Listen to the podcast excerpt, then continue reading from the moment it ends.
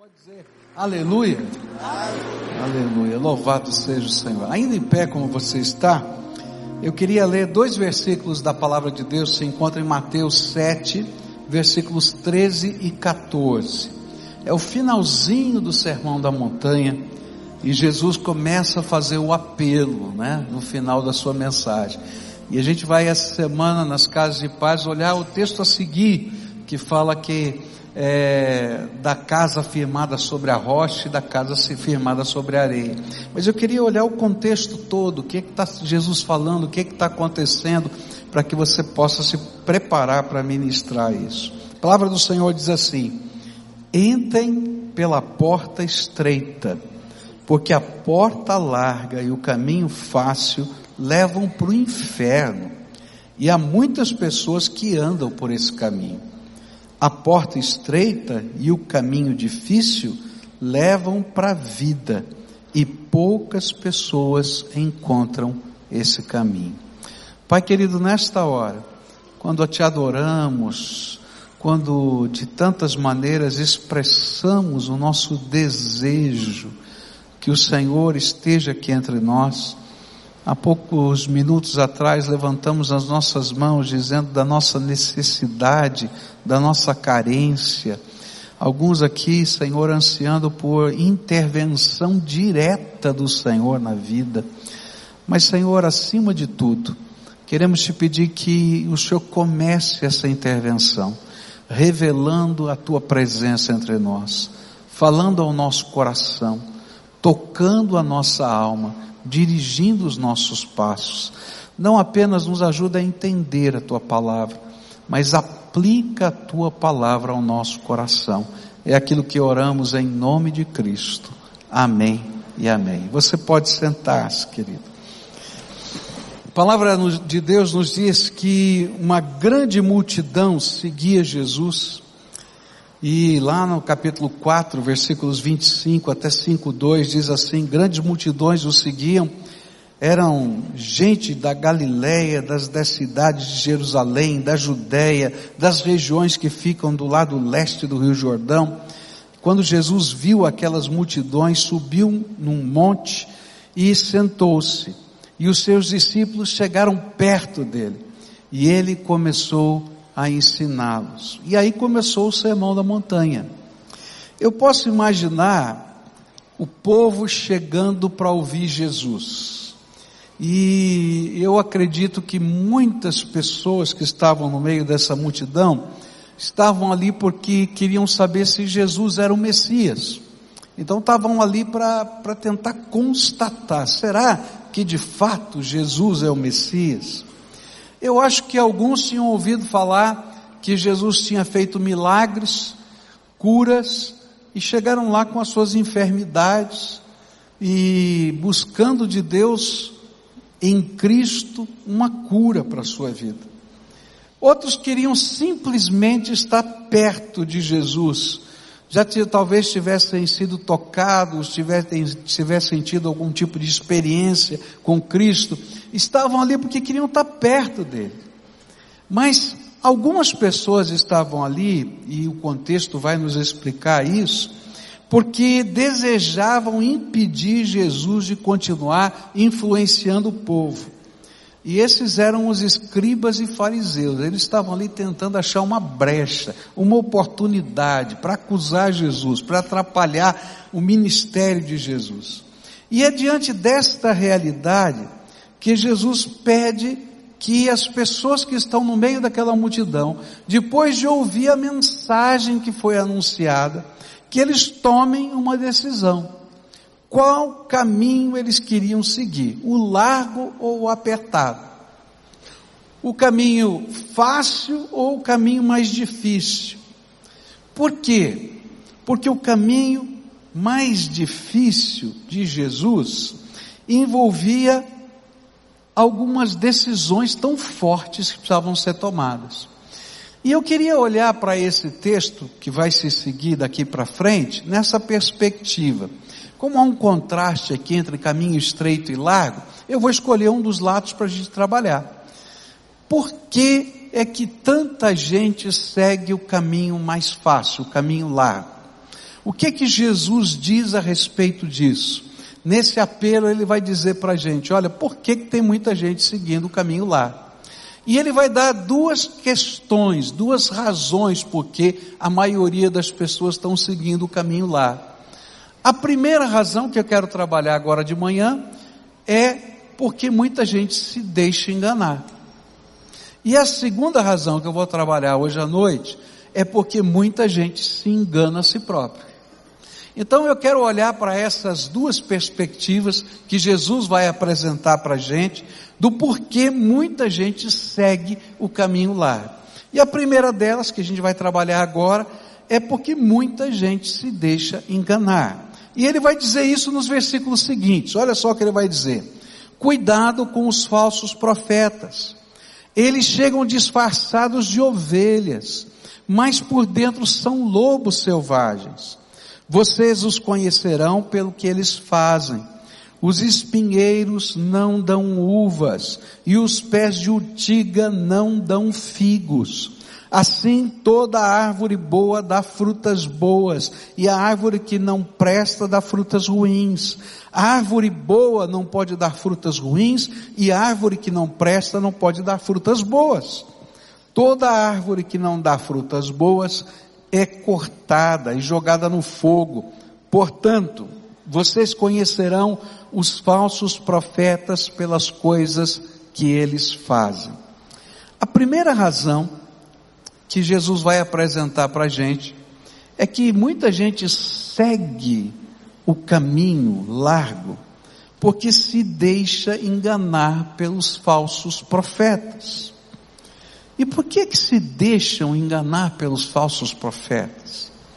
Uma das razões por que muita gente se deixa enganar pelos falsos profetas é porque normalmente eles são tremendamente eloquentes.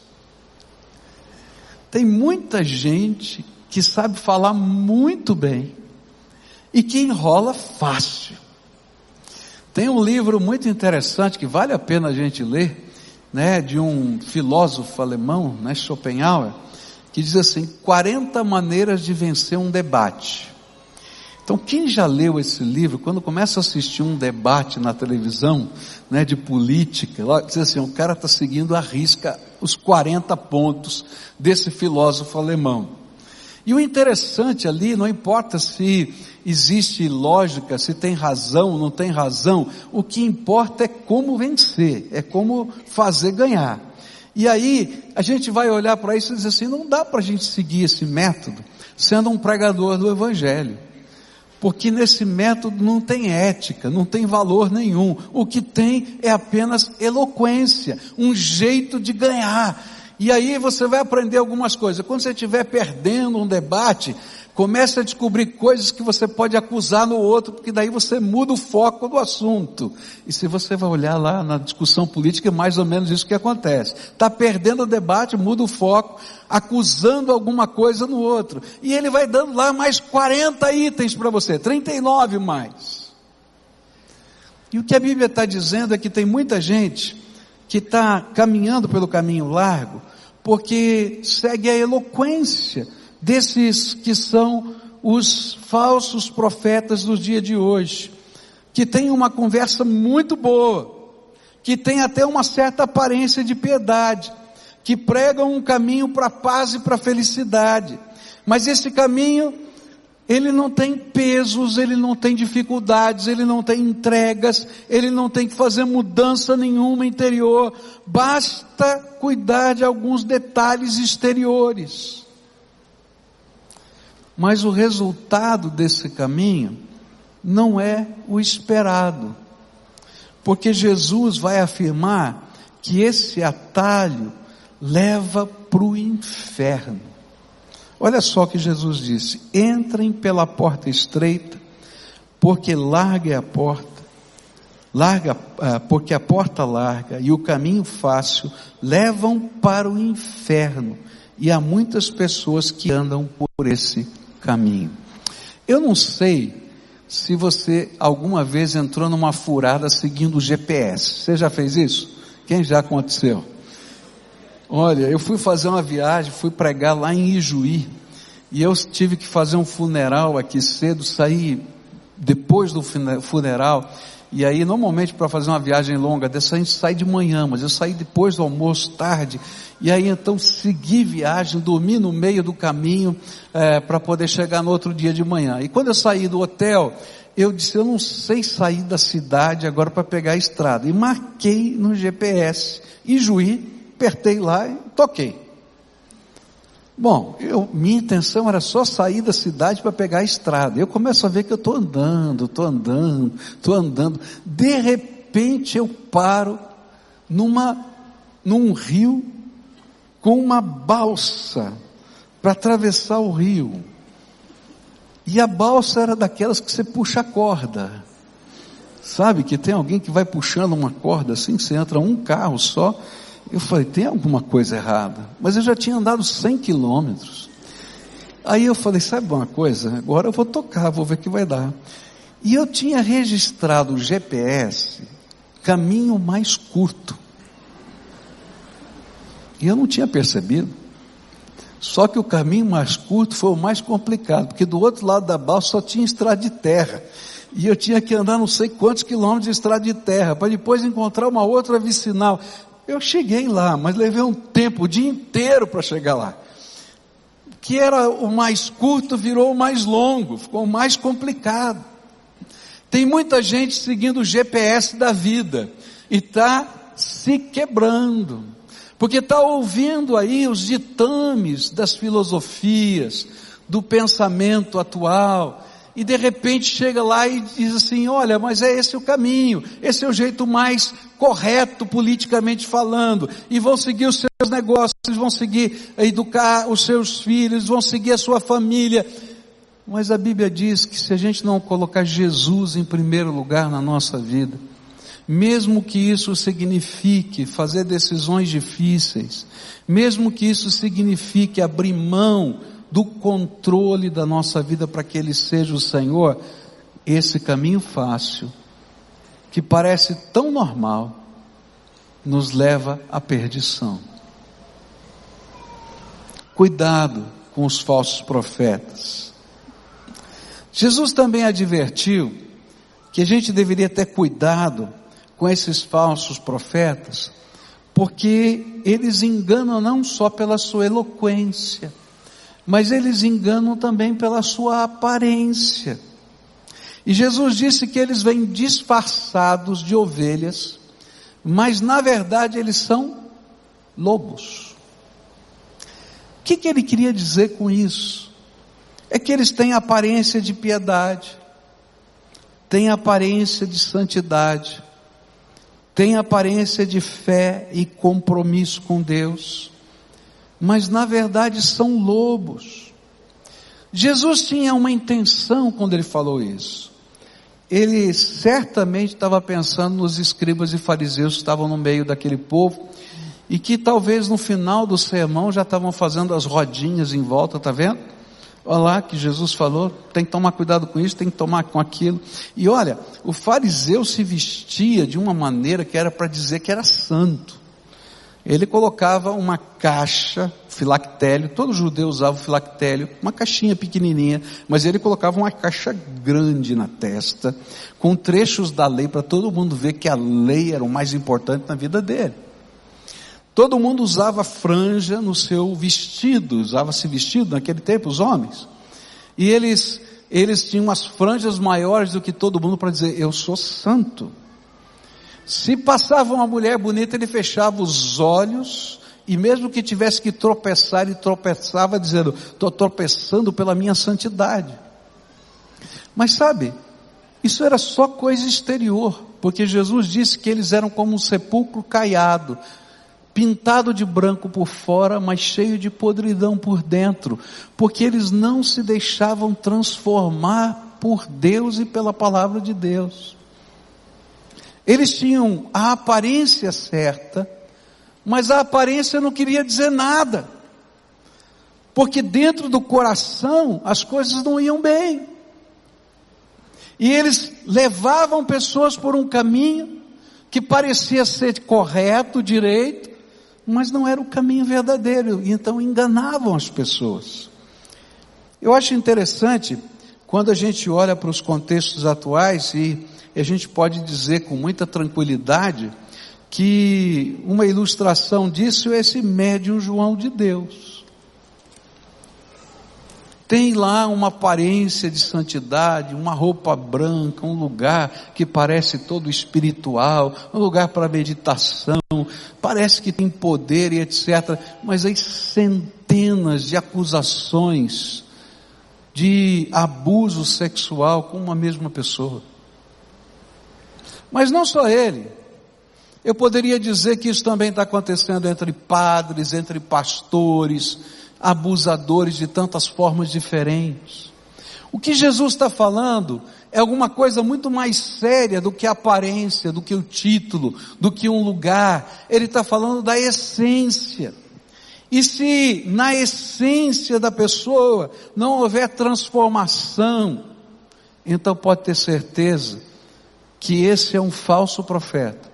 E aquilo que esse falso profeta está ensinando, certamente vai conduzir para um caminho que não é o de Deus. Por isso Jesus aconselha a olhar para os frutos que essas pessoas produzem em sua vida pessoal. Jesus disse assim: Vocês os conhecerão pelos, pelo que eles fazem. E ele diz assim: Os espinheiros não dão o quê? Não dão uva. O que, que o espinheiro dá? Espinho. E o pé de urtiga não dá figo. O que que o pé de urtiga dá?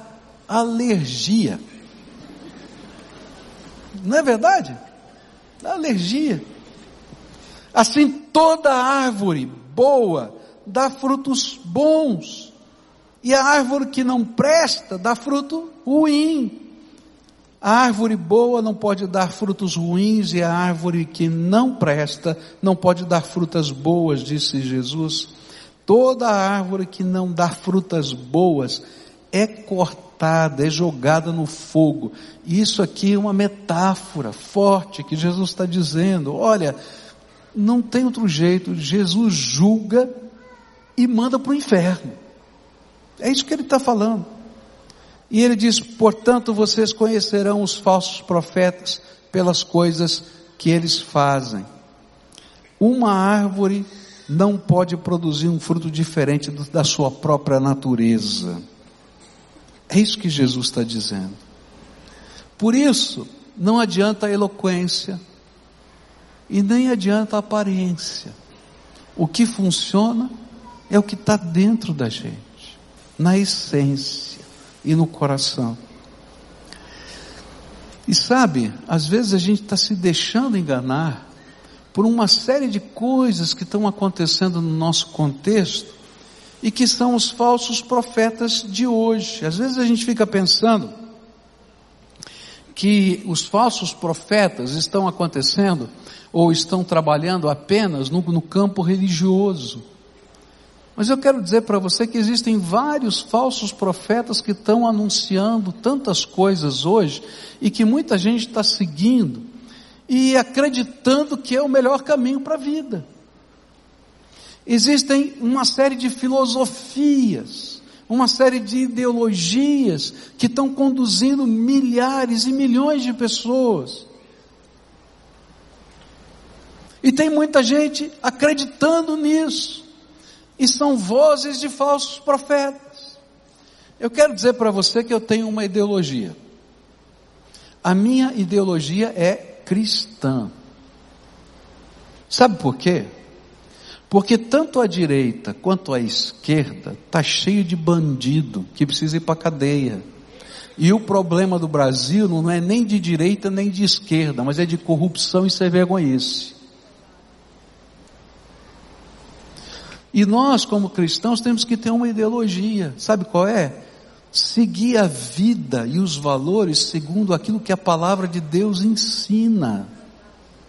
E interpretar o mundo à luz das escrituras sagradas. Não que a gente queira enfiar pela goela das pessoas que têm que se tornar crentes. Mas eu não posso olhar para o mundo de outra maneira além dos valores que Deus colocou no meu coração. E se tiver gente dizendo para você que você tem que olhar o mundo de outra maneira, toma cuidado, porque são os falsos profetas de hoje. Eu recebi tempos atrás, né, logo depois da eleição, um e-mail de uma pessoa dizendo assim: Olha, pastor, eu vou, eu vou sair da igreja. E até falou com o diácono que estava saindo da igreja, tal, etc. Porque a ideologia do pastor era de direita e a ideologia dessa pessoa era de esquerda. E eu pensei assim: puxa vida, que pena. Porque a minha ideologia não é nem de direita nem de esquerda, é cristã. Eu creio nos valores da palavra de Deus. E não creio nem na ideologia de direita nem de esquerda. E não é isso que vai salvar esse Brasil. Mas nós precisamos sim de gente que tenha valores, que estejam dispostos a pagar o preço dos valores que acreditam para a sua própria vida e para a sociedade. Agora é fácil a gente ouvir essas vozes dos profetas de hoje. É até bonito, politicamente maravilhoso. Mas não é esse o caminho de Deus. E Jesus está dizendo: olha, toma cuidado. Toma cuidado com a eloquência, com a aparência. Olha para a essência. A gente vê, por exemplo, dentro das filosofias de hoje, dentro do jeito de viver de hoje, dos profetas de hoje, os adeptos daqueles que estão pregando as paixões da alma. E vão dizer assim: olha, Deus é amor.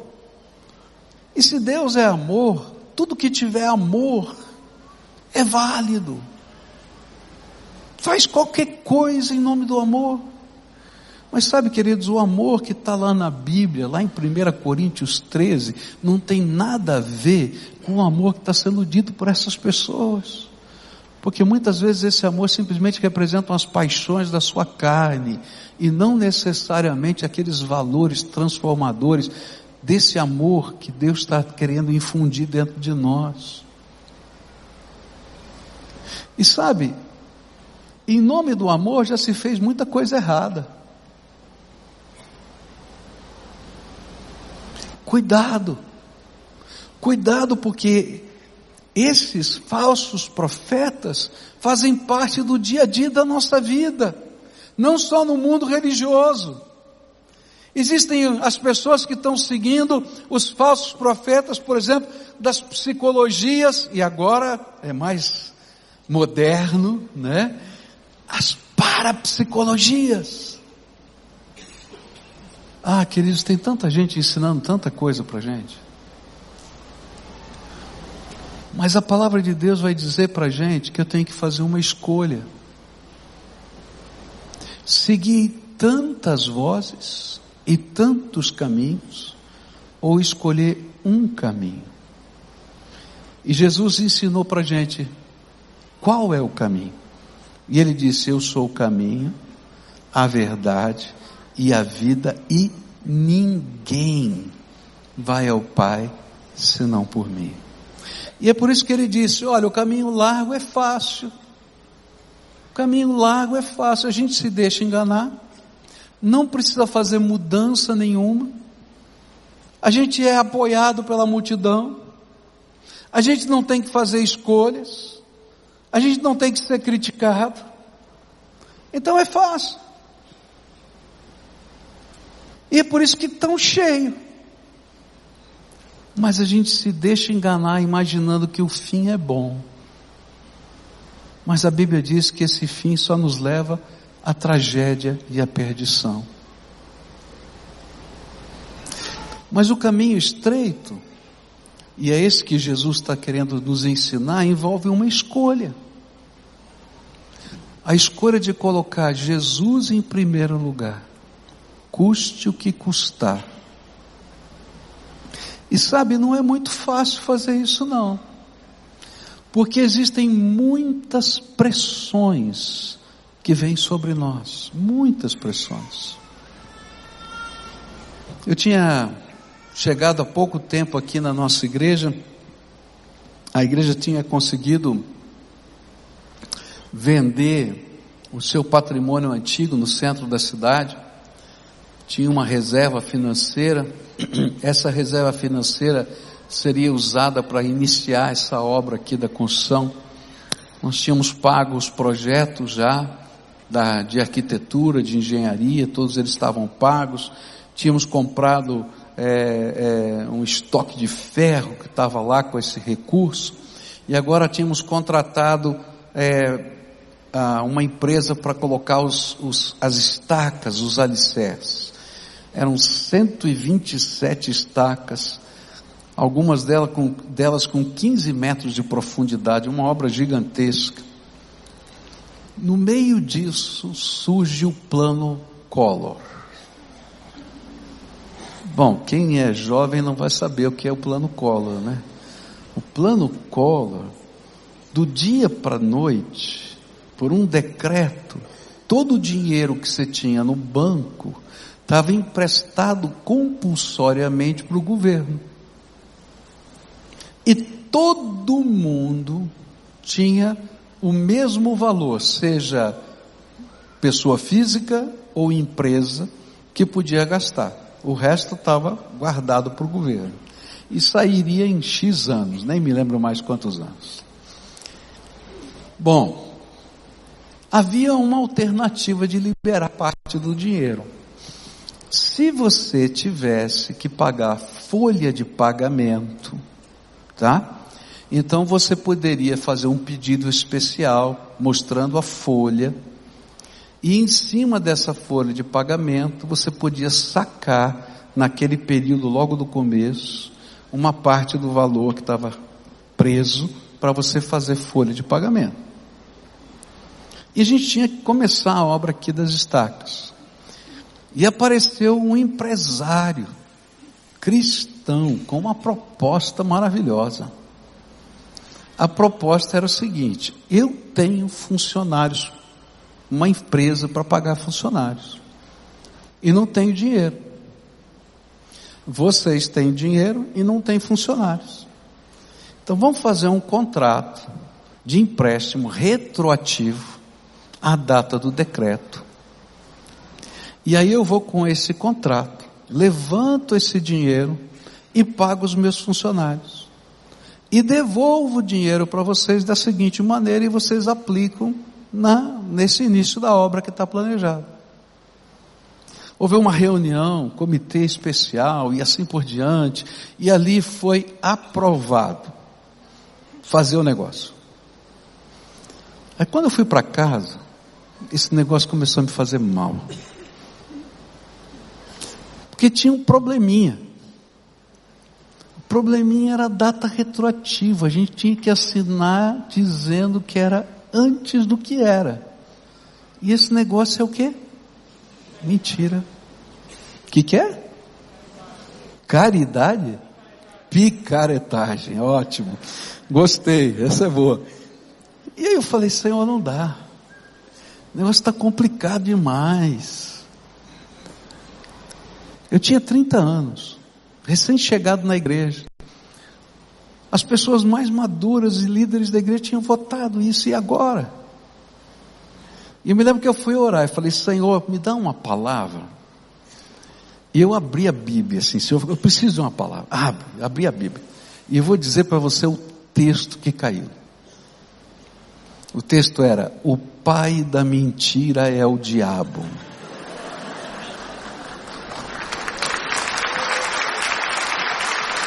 E aí, o que aconteceu foi que eu tinha que tomar uma decisão. Como todos nós temos que tomar decisões na vida, sempre. Sempre os falsos profetas religiosos, os falsos profetas do dia a dia, da economia, da filosofia, eles fazem parte da minha vida e da tua vida. E eu posso me deixar enganar. Você já pensou, 30 anos de idade, recém-chegado na igreja, um sonho da igreja de construir esse templo, um contrato já assinado, tinha que pagar o, o cara do contrato, o dinheiro preso tinham tantas vozes, as vozes eram, olha, quem roubou foi o governo, o dinheiro é teu, você não está fazendo nada de errado. Olha, tem isso, tem aquilo. Olha, eu posso pensar em dez argumentos assim, de cabeça, rápido agora, para justificar.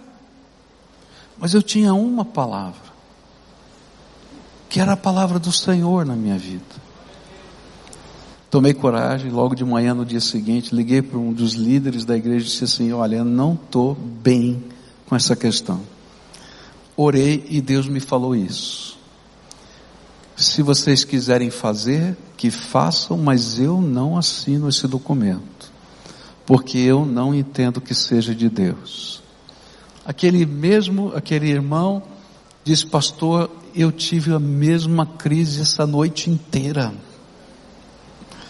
Eu também não quero fazer esse negócio. E aí o Espírito de Deus foi trabalhando e todo mundo entendeu que não era para fazer o negócio. Mas sabe, queridos, há tantas vozes, há tantas vozes, que falam tanta coisa para a gente, e às vezes a gente se deixa enganar, e segue caminhos que não são os caminhos de Deus, e faz coisas que não são da vontade de Deus, porque é quem sabe culturalmente aceitável, quem sabe aplaudido por algumas pessoas, por filosofias, por pensamentos, por ideias, mas queridos, a gente tem que ter um compromisso com Jesus acima de tudo. E se Jesus não for o Senhor da nossa vida, então a nossa fé não tem sentido. Ela pode ter aparência de fé, mas ela não vai dar frutos da fé. A fé verdadeira transforma, e ela transforma pelos valores da palavra de Deus. Foi isso que Jesus disse quando as multidões se aproximavam dele e quando elas queriam buscar alguma coisa dele. Jesus disse o seguinte: Disse Jesus aos judeus, João capítulo 8, que haviam crido nele: Se vocês permanecerem firmes na minha palavra, verdadeiramente serão meus discípulos e conhecerão a verdade e a verdade vos libertará. Mas primeiro tem que estar firme na palavra, no jeito dele, no projeto dele, da maneira dele. Então sabe quem vai para o caminho largo? Quem se deixa enganar pelas tantas vozes que circulam a nossa vida. Algumas são religiosas, mas muitas delas fazem parte do meu dia a dia, do seu dia a dia. Que querem te ensinar como ser pai, como ser mãe, como educar os seus filhos, como fazer negócios, como se relacionar com as pessoas. Querem te ensinar o que é certo, o que é errado, ou até dizer que não existe certo e errado. Mas Jesus disse assim: olha, você tem que tomar uma decisão. Você tem que tomar uma decisão. Depois que eu preguei todo esse sermão, o sermão da montanha que ele havia pregado, agora está na hora de tomar uma decisão. É isso que a gente faz todo domingo aqui. Eu acho que toda vez que a gente prega a palavra de Deus, há algo do Espírito, que o Espírito fala conosco, que a palavra é aplicada pelo Espírito e que a gente tem que tomar decisões. E aí naquela hora o Senhor está esperando. E sabe, quando a gente não quer tomar nenhuma decisão, a gente já tomou. Seguiu o caminho largo. Mas quando a gente diz, Senhor, eu vou fazer do jeito que o Senhor quer, eu estou negando a mim mesmo. Estou tomando o caminho apertado. Porque eu tenho que dizer não para mim. E às vezes enfrentar o meio em que tô, tô, estou inserido. Mas Jesus faz diferença na nossa vida. E sabe o que é legal? É que a verdade nos liberta. Deixa eu contar o final dessa história para você. Alguns meses depois, aquela empresa daquele irmão faliu. E se a gente tivesse entrado naquele negócio, não somente teríamos pecado, como também teríamos perdido todos aqueles recursos. Por quê? Porque quando a gente confia no Senhor, a verdade nos liberta. Toma cuidado com as vozes que estão ao seu redor. Eu queria convidar os diáconos para virem aqui à frente, nós vamos celebrar a ceia do Senhor. E eu quero dizer uma coisa para você hoje. Jesus também teve que tomar uma decisão, assim como eu e você. E quando a gente lê a palavra de Deus, vai descobrir que na noite em que Jesus foi preso, ele foi para um jardim chamado Getsemane. E naquele jardim, todas as cenas da crucificação passaram pela sua mente. A Bíblia diz que foram tão intensas que ele suou gotas de sangue. E naquela hora ele tinha que tomar uma decisão: cumprir toda a vontade de Deus ou fazer a vontade dele. E sabe, não foi fácil, tanto não foi fácil que Jesus ensina para a gente que naquele dia ele disse para o Senhor, para o Pai: Pai, passa de mim esse cálice. Eu tenho vivido em alguns momentos da minha vida que eu gostaria de não ter que tomar algumas decisões de ter que pular, de conseguir pular aquelas etapas. Mas eu aprendo com Jesus. Podem vir aqui os diáconos, né? Eu aprendo com Jesus. E ele disse assim: Mas não se faça a minha vontade, mas a tua. E ele foi até a cruz. Não era o caminho mais fácil. E quando disseram para ele: Desce da cruz, ele disse assim: Você acredita que se eu quisesse, eu não poderia pedir aos anjos dos céus, aos milhões de anjos dos céus que viessem aqui e começassem o juízo agora mesmo? Mas essa não é a vontade do Pai. A vontade do Pai é que aqui na cruz, lá na cruz, Jesus pudesse pagar o preço da minha salvação e da sua salvação. E é por isso que ele diz para a gente: olha, você tem que escolher. E a vida é feita de escolhas. Por isso escolha Jesus. Eu queria convidar você que já crê no Senhor Jesus como seu único e suficiente Salvador, que já deu a sua pública profissão de fé e foi batizado conforme a palavra de Deus ensina, está em comunhão com o Senhor e com a sua igreja, a participar conosco desse memorial.